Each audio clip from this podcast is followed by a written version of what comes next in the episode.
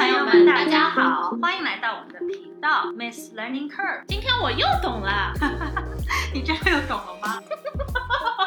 如果你对三十加的职场叱咤风云、苟延残喘、情场春风得意、无人问津，在外独当一面、义不当勇，在家厨艺精湛、番茄炒蛋的两位奇女子傻妞，感兴趣的话呢，请关注我们的频道，并且踊跃留言。我们在喜马拉雅、小宇宙、网易云都同步播出。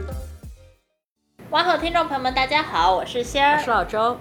现在已经夏天了嘛，然后这周仙儿是是一个周三，就是每年夏天的时候，呃，纽约有 concert in the park 的这样的活动，是是是，就是不要钱的，免费的。然后的宗旨主旨就是说是纽约爱乐乐团，他会去纽约州的，就可能五大五大那个区嘛。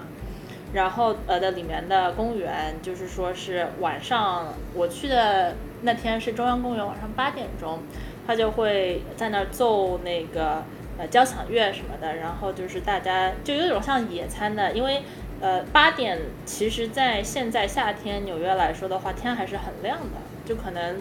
落日要在九点左右之类的时候，然后就是晚等于说是天气也不是很热，因为傍晚了嘛。就是在草坪上，然后听那个爱乐团在那儿奏，然后大家就是吃吃喝喝啊，然后他两个小时左右到十点钟结束，然后放会放烟花。我那天去了就觉得非常有一种，我在跟去的小伙伴说，就非常有种欧洲的感觉，无忧无虑，就是在草坪上，他那个风吹啊吹啊吹，然后有那个音乐在那儿，然后大家。呃，其实挺多是，比如说带着呃一家人呐，小孩啊、狗啊什么旁边，就那时候就很有很很放松，所以就觉得夏天有一种夏天的那些活动都回来了的感觉。对，尤其是今年夏天，就是很多可能过去两年都没有办法办的很多活动都回来了。对对对对对，他们呃搞这个 concert 的时候，那个主持人就一直在那儿很激动的，就是说什么 New York we're back。然后，因为因为可能去年没有，可能是去年停了，因为因为扣呃疫情什么，就是说，因为这个算是一个呃人群聚集的活动嘛，对，然后就还挺放松的，因为这集我们讲的 topic 呢是一个不那么。是一个跟放松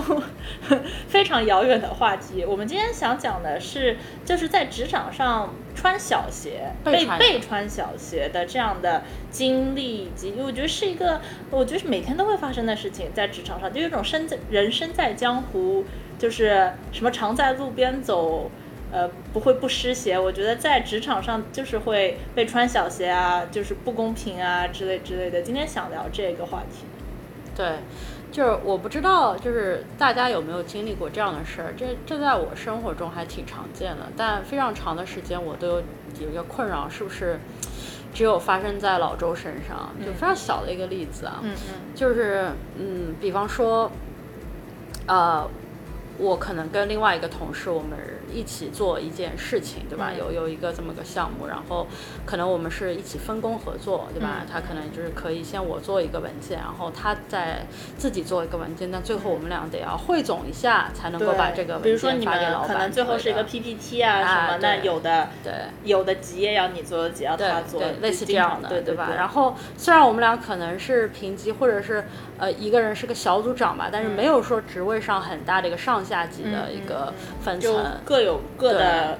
专攻承担的地方。对，所以有的时候还会就是做做完之后，大家再一起看一下，就帮别人别人过过目一下，就最好不要有什么错误，然后就发出去这样的情景。那很多时候呢，老周我呢是呃。哎，上上期也聊过，我是一个 J 对吧？INFJ，所以我呢，好歹也算是一个做事情比较有条理的人。对对对。然后就是这么，就是很多时候我有可能是我不喜欢 last minute，就最后的时候拖到最后可能会完不成，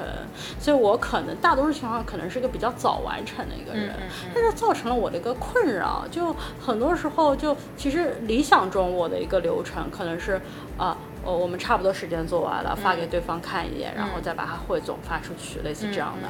然后，呃，包括有的时候可能分工上不一定是完全合嘛，对吧？就比方说，可能我是做 PPT 的主干，然后需要你把那个内容发给我，然后然后就是大家一起过一遍之后，可能发出就。有可能有的时候是你可能其实要做百分之八十的内容，他总就不不不不是永远是百分之五十百分之五十。对，但很多时候因为老周我比较喜欢就是。按照我自己的节奏提前完成，大多数时候我都会遇到一种情况，就是我把这个东西发发给别人了，然后别人就一直没动静。嗯但因为我我我肯定也催不了他，因为我不是他的上级，嗯对吧？那我就眼睁睁的看着我们都快要就是。Deadline deadline 了，然后但他好像就是说哦我在赶了，但是还是什么什么就没有、没有做完之类的，然后就突然就你你一直很担着心说也好声好气的说什么啊需要什么帮忙我可以帮你，我们可以一起就是怎么样啊？结果他最后就是在。在就是在你觉得说算了吧，我为什么要 care 这么多的时候，他就把一封邮件发出去，然后他这封邮件还会写的有一种感觉是好像就是是老周我有帮忙，但是呢是他做了大多数的东西，因然后为因为他这封邮件是不是就会直接发给那种大老板？对对，就会直接发给然后老板。CC 你对，当然会 CC 我，他也会说老周和我一起做了这个，但是他这封邮件呢就会写的很 polish，就跟他整个做事情的时候的那个节奏完全不一样。对对对对对吧我觉得公司里有很多这种特别会写对上级的邮件，然后剩下的事都做得一塌糊涂。对，就整个邮件呢写的好像他参与度很高，然后好像他很有自己的见地，对吧？也很靠谱。但其实只有老周我受了那个苦，我就知道啊，其实一直就是我在催他，我也做了很大的一部分，然后最后我却失去了一个可能就是可以直接跟老板说，哎，我也有很大参与这样的，就这是我的一个想法的的这样一个机会。对，我觉得这种就有的时候。老周，我就就当年还小的时候，第一次发生或者第第前几次发生的时候，就会有一种觉得说，啊，是不是我想多了，对吧？其实可能大家也都很辛苦，他可能有别的很多的事儿或怎么样，或者是也许是我想多了，别人也有把我的名字写在邮件里，也没有把我就是抛除在这个邮件之外，是不是我我如果还觉得别人有点就是可能就是。吃掉了一些我的 credit，就英文当中有个叫 eat your credit，这种就是就占用了一些你我的功劳，可能是我心眼小啦，对吧？是以小人之心度君子之腹，对吧？就有很多就是初入职场的时候，老周我有很多这种内心的拉扯。对，我觉得这个其实真的非常感同身受。我觉得我现在都不光是初入职场，我现在还天天会五日三省吾身，就是，呃，就说呃碰到一个我觉得好像很奇怪的事，然后呢，我会觉得那是我想多了，还是还是对方真的是就是说想要给我穿小鞋什么的？因为包括就是抢功劳，我觉得是，呃，基本上就是天天在发生。我还经常碰到那种会，呃，可能就是就是他他那个人他发给老板，然后 copy 你还就是说那个呃提了一下你，我觉得已经算是好的了。我还会碰到那种发给呃把大家一起做的活，然后呃做呃结果发给老板，然后 CC 了就是都没有 CC 我，是他就 CC 了一个组的那种那个邮件，就等于说我是一个无名氏，然后他就直接来一句 Thanks team，就是感谢团队，嗯，就然后那那那这种就是我记得当时就觉得，你说他做错了吧也没有，就你也不能说他你为什么一点都不告诉我，这明明是我做了多少多少多少贡献，但是呢。我这在这个邮件当中就是隐形人，就是连我的名字都收信的都不是我嘛，是比如说一个组的一个那种，然后呃又也会觉得说他是对方到底是故意这样，还是就是说是图方便？因为有的时候他可能觉得哦，我要呃加五个人，要加仙儿，要加 A B C D，还不如我就把这个组整个组跟这件事有关没关的，反正都加进去，然后 Thanks team。我有时候会这么觉得，就会会会怀疑自己是不是想多了。其实我觉得这种内心的拉扯、内心的怀疑，觉得是自己太敏感了，还是真的别人是有意为之？我觉得这就是我们今天想要探讨的一个道德感，职场上的道德感，对吧？然后我个人感觉是需要把这种道德感降低一些。我觉得之所以就是，我觉得老周我也不是就是第一天上班的时候就觉得说哦，我可以非常坦然的把这种道德感降低。就 in fact 就是也是仙儿上上级告诉我的，他说我的这个 MBTI 类型是道德感较高的那一一群人，所以如果说就是可能深受其扰，可能老周就是当中的一员，对吧？嗯。但我其实是就遇到过一个，我觉得我职场上的贵人，他是有开解我在这方面的道德感，他导致我后来就是可以，嗯，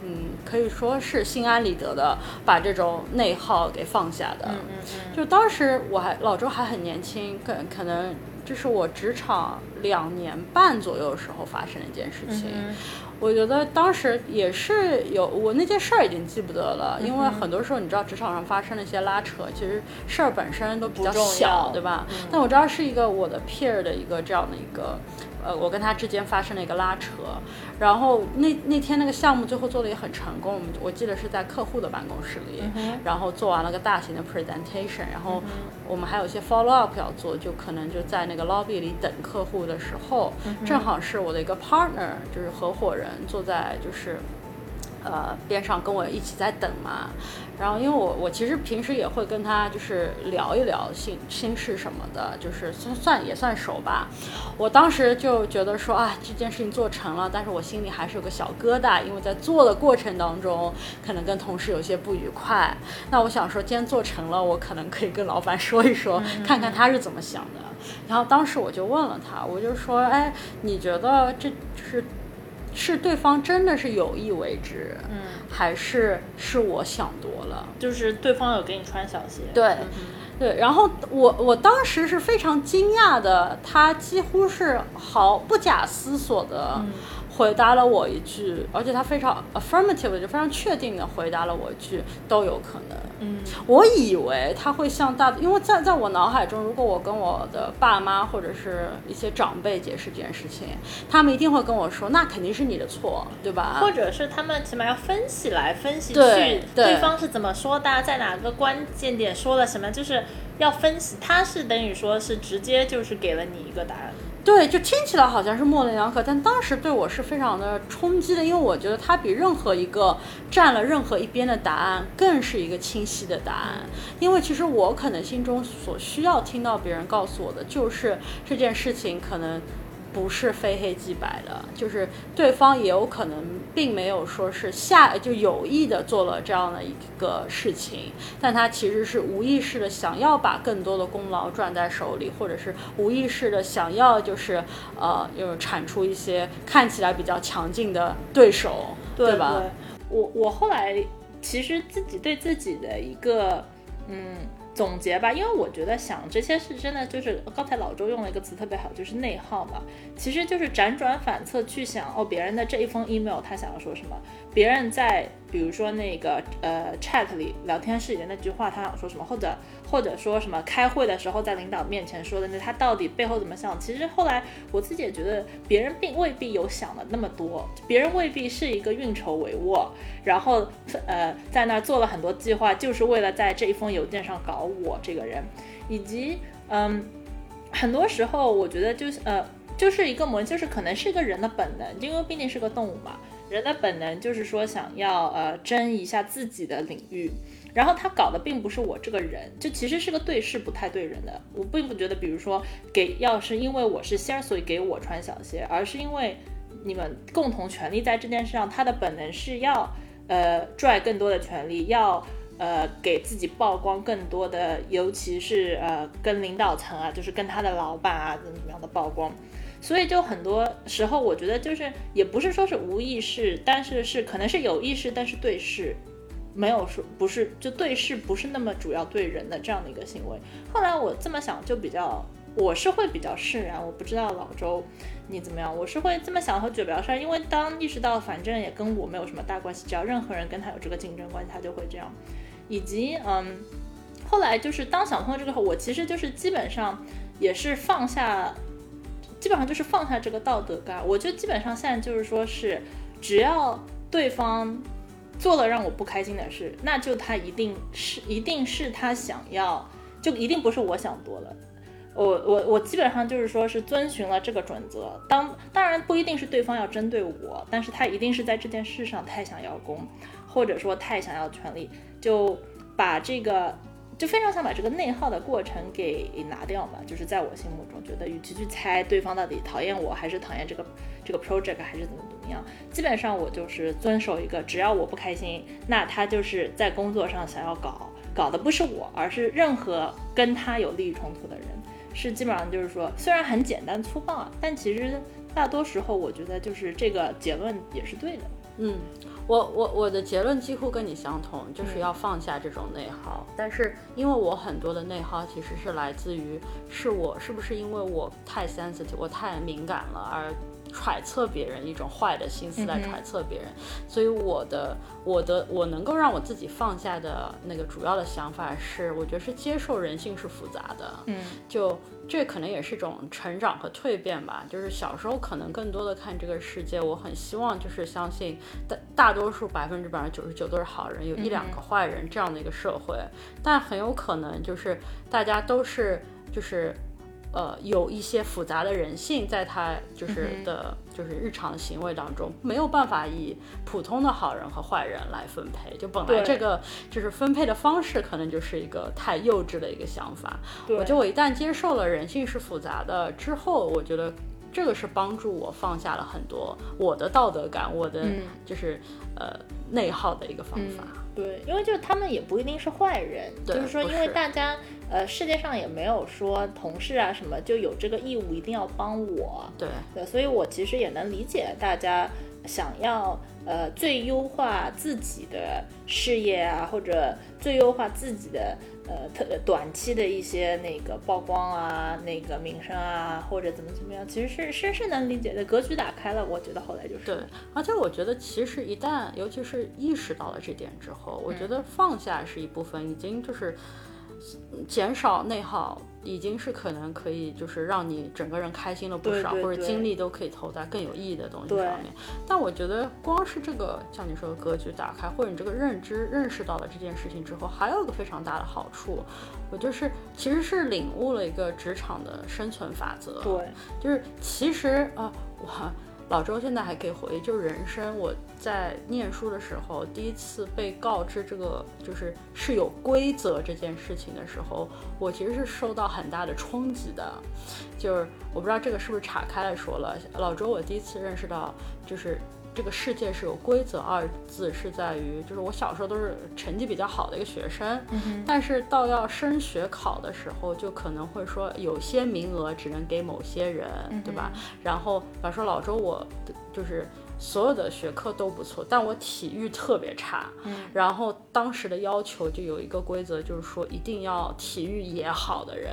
对对，我记得，对吧？然后我我我小小的我肯定是觉得很非常大大的委屈，就叫做什么仰卧起坐啊，然后长跑啊，对，然后就因为我我不偏科，但老周我就是体育不好，然后然后导致我就痛失那些名额，是我人生第一次被告知有规则，但我觉得就是你可以说是一个唉。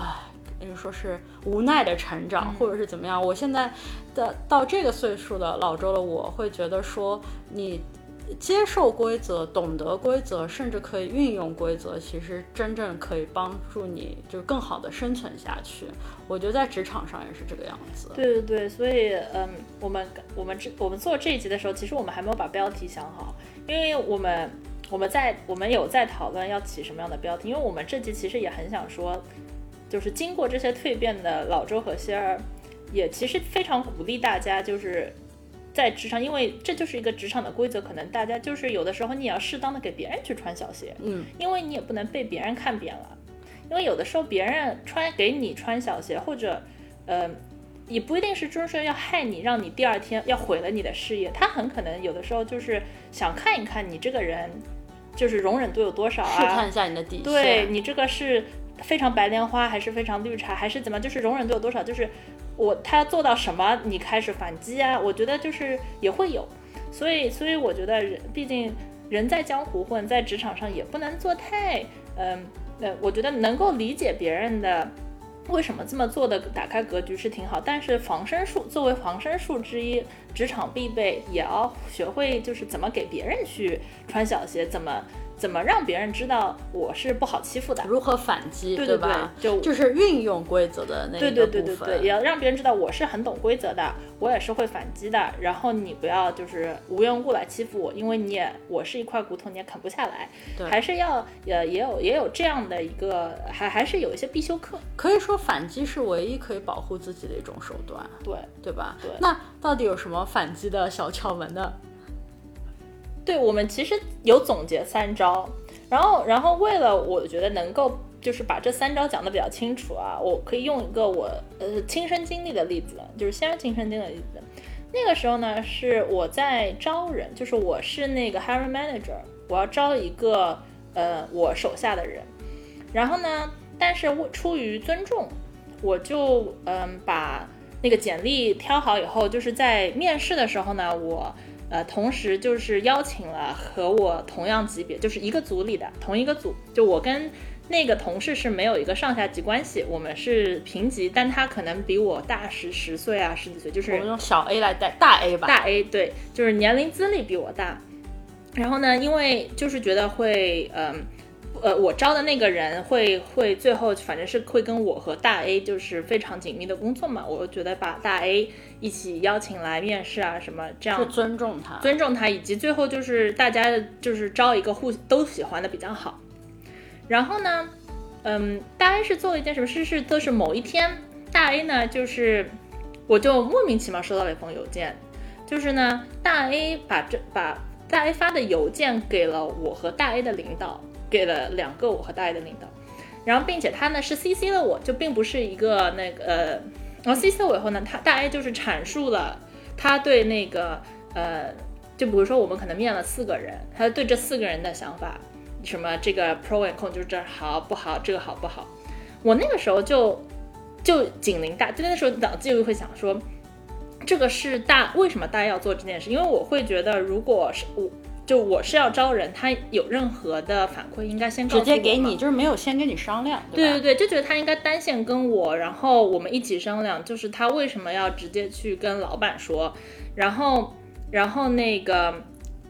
更可怕的是，老板就开始回了那封邮件，对不对？对对对对对，因为老因为当时我可能下午在开会，就我看到的时候，那个邮件已经有个四五轮了，就是老板就直接回来说，哦，所以那是不是第一个人，呃呃，可能可能不会来，第二个人是我们要找，是不是好像听上去比较好？然后之类之类，就是因为他发给了两个老板，所以两个老板有都回，因为可可能也是因为一个老板回了，和另外一个老板他也有 peer pressure，他也得回。对。然后我我觉得职场上有经验的人，大家可能会知道，就是每天收到邮件很多，但是当一个邮件突然有很多人回的时候，他就受到了很大的重视，嗯对对对，然后而且这个原因一般也都是正呃，其实是一些那个 power play 在那边，不一定是这件事是最重要的事，而是因为比如说你有一个大老板回了，那其他大老板也会回，嗯，然后呢，所以等我在看这封邮件的时候，有一种哦，这个决定已经做了。就呃，就是我虽然在这封邮件里，但是我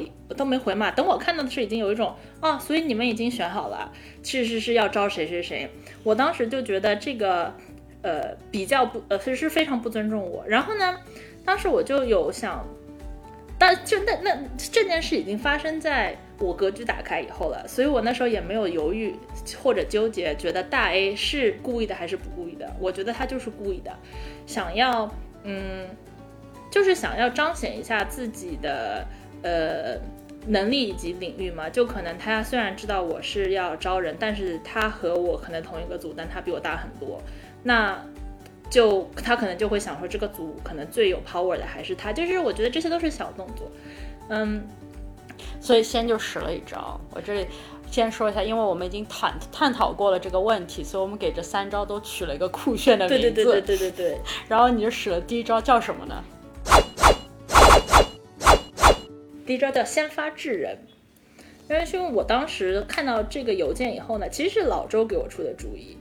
我直接回了邮件，意思就是说啊，你们因为先肯定了所有人的 input，所有人在这个邮件上花的努力都肯定了一下，然后呃也其实这个是老周织的锦囊妙计，因为他那时候狗头军师就非常锦囊妙计，因为就我当时就直接在邮件里说，那我是会跟呃人力资，就是我是会跟 HR。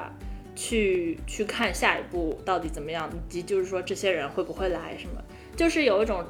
等于说其实是一个彰显主权的一封邮件，重新把场子握在自己手里。对对对对对对，因为这其实是一个呃没有直说，但是暗里的意思就是是我在招人，我是那个跟人力资源对接的人，是一个我觉得是一个呃，就果然我的封邮件出去以后啊，这个这个这个整个 email 就停了，呃没有人会再来就是说什么，因为我觉得大家也都其实是嗯大家都知道这是一封非常有礼貌的邮件。但是这个邮件里其实想说的话，主要是，呃，谁到底在真正的招人？对，这是谁的事儿，对对吧？对对。然后是封有分量的邮件，是封有分量的邮件，但是又是一封比较平缓、非常和就是非常和非常非常和平的邮件，是一封，所以我觉得这个时候就是有种是封笑里藏刀的邮件。其实我个人是有点这么觉得的。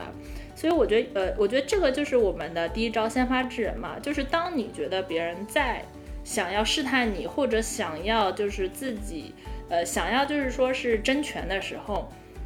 嗯，我你也要就是说马上 push back，用略强硬一点的口吻把这件事情扼杀在摇篮里。对对对所以我觉得他先发制人。就虽然在这件事情里你是后手，但是你没、你制止了他往更坏的方向、不可控的方向来发展，对吧？对我觉得，而且因为就是在这件事情上，我是有一些些就是优势的，是因为我有一个正式的是我在招人这个 title，所以当特别是当你有这样一点点的优势的时候，你就先就像打斗地主扔一个大王下来，就是说，呃，先先扔一个很大的牌下来，然后就是让全场静默一下，是是我觉得是这样的一个策略。那第二招呢？第二招，我叫我叫它伺机而动。嗯嗯嗯，为什么叫这个呢？因为我觉得有的时候在职场上的事儿急不得。我我我我很喜欢做咨询的时候的一个概念叫 planting a seed，就是因为有的时候所有就是做销售都会教这么一个概念，就是你不能够给客户觉得你接触他就是为了销售，嗯对你得先要跟他做朋友，然后慢慢的就是分享一些，哎。什么事情是对你好的？你的别的就是同行都在做什么，或者是现在下一个热点是什么？所所有做的这些动作就是 planting a seed，就是种一颗种子在他的脑子里，让那颗种子呢自己在适当时机发芽，就给他一个说，哦，有可能这个是你会想要做的一件事情。等到未来，如果遇到某个适合的情况的话，这件事情真的发生了，你的客户就会想要购买你的服务，购买你的产品。那我觉得这个在咨询或者销售上非常好的一个概念，也很适合运用在就是职场上。如果你想适当的就是 push back，然后给给你的同事穿一下消息，就是伺机而动。那具体怎么做呢？就比方说，呃，如果如果老周我遇到了大 A 这样一个同事，啊、现实生活中我经常遇到，那排了 A B C D 排到大 Z 了，我觉得遇到的还两轮一轮了轮，对对对，大 Z 级。如果老周我遇到了，那我肯定是心里会有些不爽。但是我觉得，就是在你情绪可能最激动的那个时候，你去跟别人发泄你的不爽，可能就是大家会觉得你没有很主观，对吧？就是呃没有很客观，就会觉得说，就是呃你因为。正常人看到一个情绪激动的人，都会马上觉得他说的话都是有很大的情绪化在里面。所以我觉得比较好的一个策略是伺机而动，就是说我今天来跟老板进行这个谈话的目的，并不是为了就是要说这个同事的坏话，或告诉他我受到了这个委屈，嗯，对吧？我把这个目的放得更平缓一点，就今天我不是要跟你就是卖这样那个产品，对吧？类似的类比，而是我希望得到一个目的是在我的老板的心目中 plant a seed，对吧？就告诉他我曾经受到过这样的委屈，但我并没有，就是我还可以用一个就是姿态来说，我就可以说我当时虽然委屈了，但是我并没有。造势，对吧？我并没有说因为委屈了而给给大家惹更大的麻烦，对吧？我还是很成熟的处理了这件事情，但是我想要你知道我曾经受到这样的委屈。对我觉得伺机而动是我用的这样就给他取的这样一个名字。如果说就是我觉得，我不知道听众会不会觉得听起来这个好像很玄乎啊？其实我觉得生活中可能大多数听众都会有一个场景，就就可能会跟老板偶尔会两个人有这个呃固定的一个聊天的汇报工作这样一个机会。像我的话，老周我可能就会运用那个场合，就因为很多时候你在跟老板两个人聊天的时候，不单单会聊一些就是工工作上就是呃一步一步该怎么做一件事儿，很多时候是会交流一些对于职场上的一些看法、对人事物都可能。当老板会问起来。你对某个人或某件事的看法的时候，我觉得很有可能是一个非常好的机会，让你非常以比较冷静的口吻说出你当时的一个委屈。我觉得就是我我对这个伺机而动的一个定义。对，我觉得其实说的具体一点的话，就是我觉得可能大家跟老板起码都会一个月会有一次这样的呃跟老板的 one on one 啊，不管是电话还是呃见面啊什么的，呃，因为因为老板毕竟他也会呃想知道哦员工做的开不开心啊，是不是就是有没有呃有没有特别不开心的地方啊，怎么怎么样，然后呢？呃，我觉得比较关键的点呢，是不要显得自己好像就是特别纠结于这件事，是吧？就可能呢，就可能这件事，比如说我去跟老板的时候，可能这件事是在所有的事里我最想跟老板说的，但是呢，我可能会留到比如说这个对话的后半部，然后轻描淡写的花个，花个什么五分钟、十分钟。然后就当当时间长短看老板接不接，有的时候老板还会接了，并且挖得更深，对吧？所以就有一种，呃，其实，呃，就是要显出自己很大度的感觉吧。而且往往这种，我不知道老周你的经验是什么。有的时候我觉得是，就是说这件事是结束了，并且是以公司的形象来说是完成的不错的时候呢，嗯，就然后然后轻描淡写跟老板这样一说，有的时候就是有，我觉得是一个呃高阶的博同情的办法。对，而且其实老板是欢迎这样的呃反馈的。我个人觉得，老板心中最重要的排序肯定是先是要把事情完成，接着还是希望能够整个组大家都比较和谐，对吧？所以，当你不是以一个非常激动的情绪，而是比较冷静的把你当时受的一些委屈或者你看到的一些事情，以比较就是呃事实的方式来陈述，其实老板是会欢迎这样的反馈的，嗯因为对他来说，多一个渠道知道一些你的看法，就不同的看法，是可以更帮他了解，就是这个这个组现在到底大家核心是不是稳定啊？会不会很多人都干得很不爽，想要离职啊这样的事情，就可能不是老板最重要的一件事儿，但绝对是他非常关心的一件事儿。对对对，所以就周期基本上就是你存一个月，就是或者就是你自自己跟老板的这个周期嘛，你就就根据这个周期来，你可能，嗯，我的话是会是会说我其实甚至有时候我会就提醒一下自己说，今天我特别不开心这件事，然后我稍微记着一下，因为两周以后可能就看嘛，当时如果呃